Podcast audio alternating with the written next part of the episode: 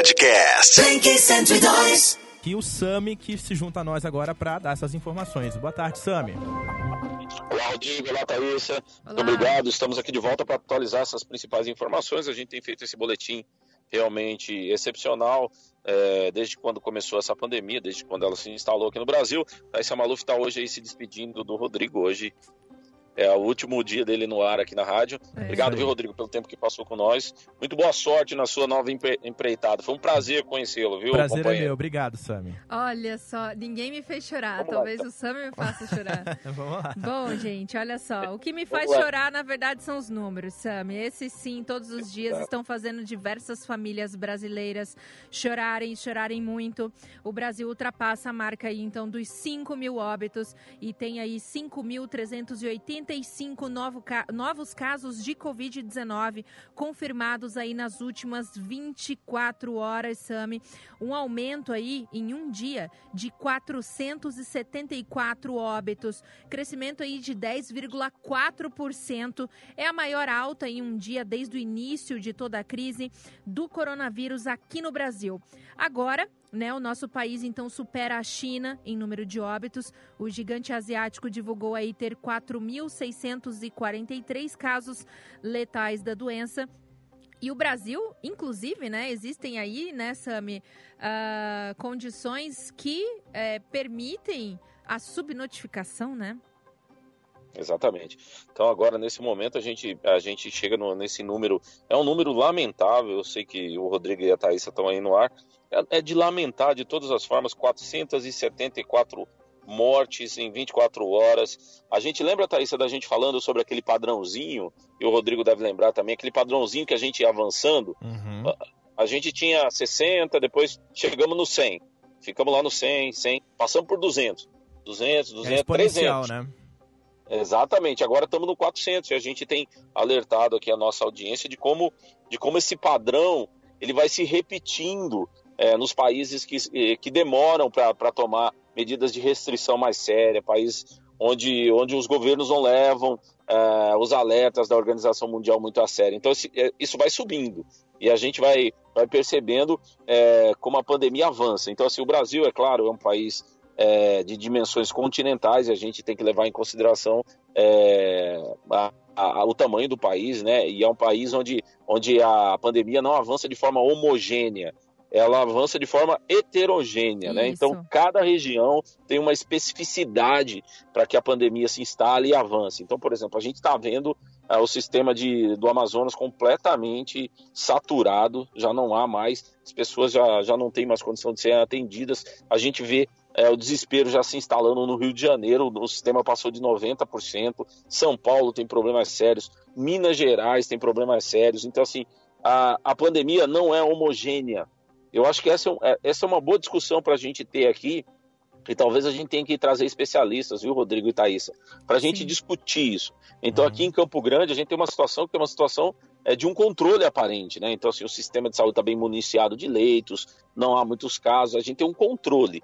É, a gente não sabe só até quando, porque as medidas é, de restrição foram afrouxadas e a gente tem que contar que as pessoas respeitem um determinado isolamento social, uma determinada distância um do outro, condições que as pessoas usem máscara. também, né? É, condições de higiene. A gente tem que esperar que os estabelecimentos estejam todos cumprindo as regras para que a gente não tenha uma subida abrupta dessa curva aqui é, no Mato Grosso do Sul também. É. Então, assim, é, o Mato Grosso do Sul é um bom exemplo de como a, a pandemia avança de forma heterogênea. Então, aqui parece que a gente está muito bem protegido, mas a gente tem que lamentar, de qualquer forma, esse número de 474 mortes em 24 horas e o país chegando a mais de 5 mil mortes, a gente ultrapassando a China. Tem um Exato. detalhe que eu preciso lembrar sobre a China, que também é um país de dimensões continentais, Sim. é que a China, depois que ela identificou os casos, identificou a doença, o que, que aconteceu no país? Foi decretado um lockdown lockdown total.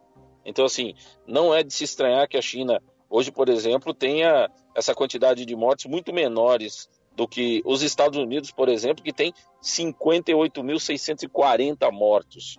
Então, assim, nas últimas 24 horas, 1.843 pessoas morreram de Covid-19 nos Estados Unidos. Os Estados Unidos não decretou lockdown, na verdade, demorou a tomar as ações é, que eram ações recomendadas. A Espanha, que vem logo atrás, também demorou, a Itália demorou, a França demorou, o Reino Unido. Eu estou indo aí pela ordem, tá? Sim. Todos esses países demoraram a tomar as medidas é, de segurança e as medidas restritivas e os alertas da OMS foram de alguma forma é, não levados muito a sério aqui ou ali. Tá? Depois os governos desses países acordarem e dizerem assim, e dizerem assim, nós temos um problema muito grande aqui agora, né? Mas aí o problema já estava instalado.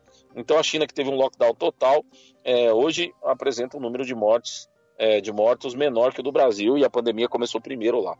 Então, assim, realmente é um número para a gente lamentar muito, é, viu, Thaís? Tem, aí, um, tem um número também, Sami, que foi divulgado pelo Ministério da Saúde, são 1.159 óbitos que ainda estão em investigação, o que pode elevar aí a, a cifra dos óbitos também aqui no nosso país, Sami.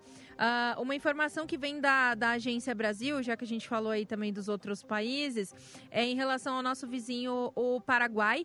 O ministro da Educação e Ciências do Paraguai, o Eduardo Peta, ele, é, nesse momento, acaba de, de assinar um decreto, né, junto com, com o presidente, que ficarão suspensas as aulas no país vizinho até dezembro tá? É, a decisão aí afeta cerca de 1,4 milhão de estudantes no ensino público e privado. Lembrando, por que, que a gente dá essa informação, gente? Porque a gente sabe, tem conhecimento que diversas pessoas aqui de Campo Grande, do Brasil inteiro, têm filhos que fazem medicina no, no vizinho Paraguai, ali, né? Ah, em Ponta Porã, Pedro Juan Cabaleiro e outras cidades ali é, paraguaias que recebem esses alunos brasileiros. Então, realmente, toda a rede aí de ensino paraguaia ah, suspende então suas aulas até dezembro. Era uma decisão que estava sendo aguardada justamente por conta desses alunos que voltariam aí para sua cidade de origem e realmente foi confirmada então pelo governo paraguaio aulas apenas em dezembro, tanto na rede pública quanto na rede privada. Então, o Paraguai está confirmando que não, não vai ter aula mais, não vai ter o ano letivo, é isso? Não, é exatamente. É, é, a partir é? de dezembro, que, né, que eles vão é, voltar à, regulamentação das aulas e verificar como que essa perda aí vai ser administrada. Mas, a princípio, privados e públicos sem aulas até dezembro.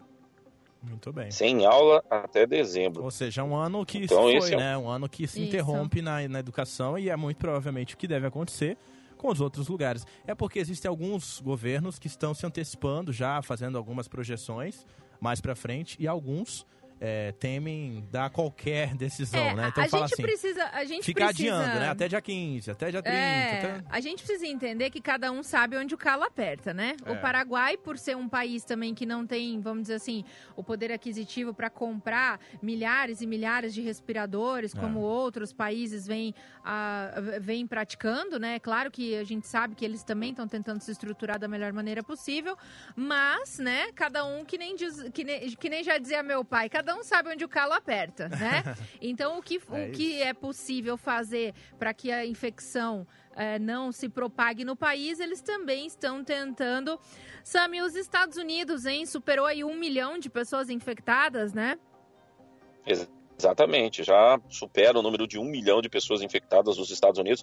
A gente tem lá realmente um descontrole é, completo da pandemia, né? Apesar de parecer, né, quando as autoridades vão para frente das câmeras, parece que está tudo normal, que não vamos abrir, mas realmente esse número de 1 milhão e 29 mil pessoas, é mais de 1 milhão e 29 mil pessoas infectadas, é um, é um número assim assustador, porque se você pegar os números de casos no mundo, são 3 milhões e 127 1.947 pessoas, mais de um terço, então, é, de, desse número total de 3 milhões é, está no território americano. É, hoje, o presidente dos Estados Unidos estava numa conversa com as autoridades é, do estado lá da Flórida, né, conversando, Sim. e o presidente americano cogitou uh, proibir é, que voos que saem do Brasil possam desembarcar lá na, na Flórida, que a gente sabe que é um destino aí de alguns brasileiros que têm um pouco mais de condições, gosta de ir em Orlando, gosta de ir em Miami e tal. E o presidente americano é, cogitou não permitir mais que, que voos vindos do Brasil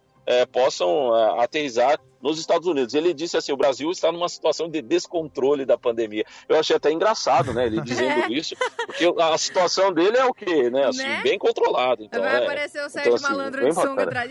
Pegadinha do malandro. Um milhão de caras. Né? Pegadinha. É, é. é pra gente rir, porque a vontade que dá é de chorar, né? Porque Exatamente, foi, foi, porque, é, na, na verdade, assim, é, se foi uma piada, foi de muito mau gosto, né? É, bom, Sami, a, a gente também sabe que... É, o é, Sam... porque o presidente, o presidente americano tá fazendo algumas piadas meio estranhas, né? Aquela, aquela com dedo não, péssimo, Era... péssimo. Sem condições. Gente, para quem tá ouvindo e não sabe do que o Sam tá falando, eu vou dar uma contextualizada aqui. O presidente Donald Trump, ele fez numa coletiva de imprensa, ele acabou aí é, sugerindo que as pessoas injetassem desinfetante ou tomassem, né, desinfetante, o que acabou virando uma piada tremenda. infelizmente, é, seguidores, seguidores fiéis do, do, do, presidente acabaram ligando nas empresas, perguntando se realmente fazia algum tipo de mal. As ah, empresas ah, tiveram então, que se posicionar. A cervejinha é... deixa todo mundo imune ao Covid-19, então, também. Pensa, porque é álcool, né? Péssimo, péssimo. Não, não dá. Né? Então, assim, dá, realmente né? foi uma situação bem... Uh, terrível. É, terrível. não tem outra palavra para descrever, né? Se foi uma piada, já dizíamos, né? Foi uma piada aí de muito mau gosto. Sami, o que é uma piada de muito mau gosto? Parece aí também que é a negociação política que está acontecendo no momento no país, né? É uma coisa que a gente precisa também noticiar para as pessoas, porque em meio à pandemia a gente tem aí toda uma instabilidade política. Parece aí que a saída do ex-juiz e agora ex-ministro da Justiça e Segurança Pública Sérgio Moro acabou aí é, tendo um preço alto para o presidente Jair Bolsonaro, já que agora para ele tentar se blindar aí dos pedidos de impeachment protocolados, parece que ele está negociando cargos aí. Essa é uma, uma informação que vem é, do Estadão Conteúdo, né? É, fala, falando realmente que já existe por trás aí do Planalto toda uma negociação de cargos aí com partidos do centro para que apoiem o presidente Jair Bolsonaro e que acabem aí não não fazendo, levando em frente o pedido de vários, 11 na verdade, pedidos de impeachment protocolados, só para quem está ouvindo saber, uhum. tá? São 11 pedidos nesse momento protocolados aí. Então vamos analisar, vamos ver, acompanhar com muito cuidado, né, com muita parcimônia toda essa movimentação também, porque disso depende também o futuro do nosso país, não é, é mesmo? Isso aí. Exatamente. Então é isso, Thaís. Hoje é o dia do educador, né? Todos os educadores a gente já estendeu um abraço. Eu ouvi também você e o Rodrigo mandando um abraço. Eu quero novamente abraçar todo mundo é, que é educador, você que é professor, é, assim, e dizer, eu, eu, eu digo assim particularmente quanto eu sinto é, por vocês não serem valorizados como deveriam ser. Então, se, se esse profissional especificamente, os educadores, fossem valorizados pelo trabalho que fazem, se eles recebessem as condições é, que deveriam receber para fazer o trabalho que fazem, é, esse país realmente não, é, não era desse jeito. Ele, ele seria um outro país. Então, assim, eu quero abraçar a, aqui a todas as pessoas que foram meus professores e eu continuo tendo professores que me ensinam todos os dias. É, eu quero abraçar especialmente uma professora que eu gosto muito, que é a professora Rosilene Karamalak, que é da Universidade Federal do Mato Grosso do Sul, que é doutora lá na Universidade Federal, com quem eu ando aprendendo muitas coisas ainda, né? E quero abraçar também todos os meus professores. Eu tive uma professora que eu me lembro é, quando estava lá, o que agora chama é, ensino fundamental, eu estava lá no segundo ano, eu tinha uma professora chamada Alice Aracaki, lá na cidade de Aquidauana, era uma, era uma professora é, de origem oriental, né? É, eu queria é, abraçá-la, eu não, não tive mais oportunidade de vê-la, mas ela foi uma professora quando eu tinha oito anos, marcante na minha vida ali na escola. Então, assim, eu queria abraçar é, a professora Alice Aracaki, assim, e abraçar, assim, todos os professores que estão no ensino fundamental e os professores que estão em, em outras áreas do ensino. Então, é, muito obrigado por vocês ainda continuarem aí, apesar de tudo que vocês têm que passar, tá bom? Fica aqui é, é o meu abraço a todos eles, tá, Thaís? Que lindo, que lindo, que lindo, Sami! Que emoção! verdade, gente, ouvindo você com essas palavras, realmente bate aí na nossa memória. Você lembra sempre, de todos, né, né cara? É Todas. muito maravilhoso é, muito isso. Bom. Parabéns a todos os educadores por esse trabalho maravilhoso. E é isso, é isso? É Temos... isso, por enquanto é o boletim do Covid-19 é isso. Muito bem. Nós vamos então já para o nosso intervalo. Não esqueça de acessar nossa linha do tempo, blink102.com.br. Lá vão estar todos esses áudios com os boletins e com as informações que a gente tem colocado lá em tempo real para você poder acompanhar e poder ficar informado com credibilidade e segurança. E a qualquer momento, Sam e Thaís estão de volta aqui na programação trazendo todas as informações sobre a Covid-19. Beleza? É isso Beleza. aí. Obrigado, Rodrigo. Obrigado. Valeu, Obrigado. Sam. Um abraço. E agora nós vamos diretamente para. Podcast. 102.